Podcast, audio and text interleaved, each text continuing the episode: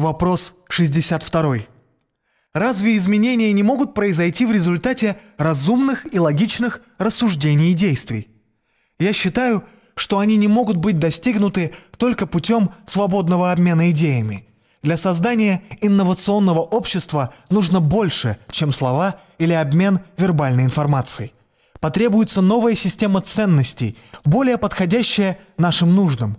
Мы не придем к решению наших проблем, опираясь на разумные рассуждения или логику.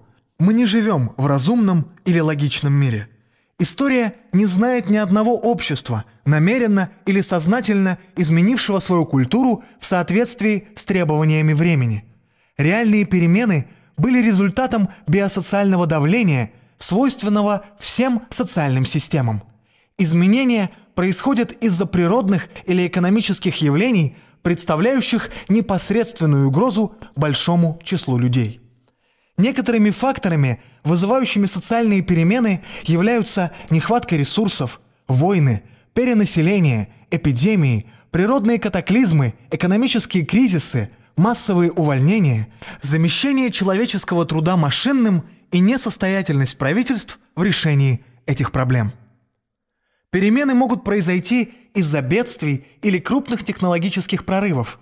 Развитие сельского хозяйства привело к значительным изменениям в обществе, как это было с промышленной революцией и введением денег в качестве средства обмена. С исторической точки зрения все это кажется положительным.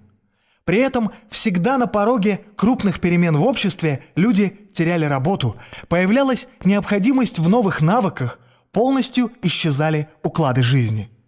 Изменения не всегда приводят к улучшению условий жизни человека. Перемены – это риск. Лишение или дефицит, естественные или искусственно созданные, стимулируют современную экономику.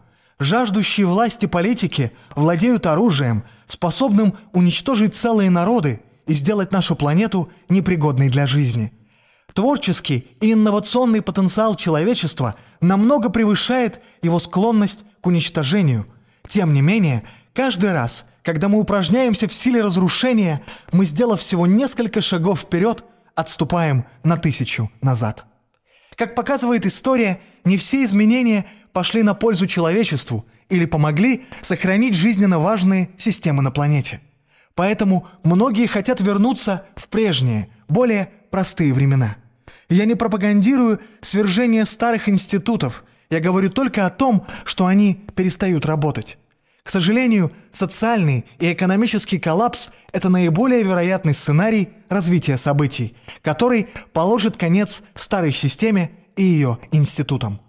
В этот период самые важные социальные перемены произойдут только в том случае, если критическая масса людей из-за экономического банкротства – потеряет доверие к избранному правительству. Тогда общественность потребует альтернатив.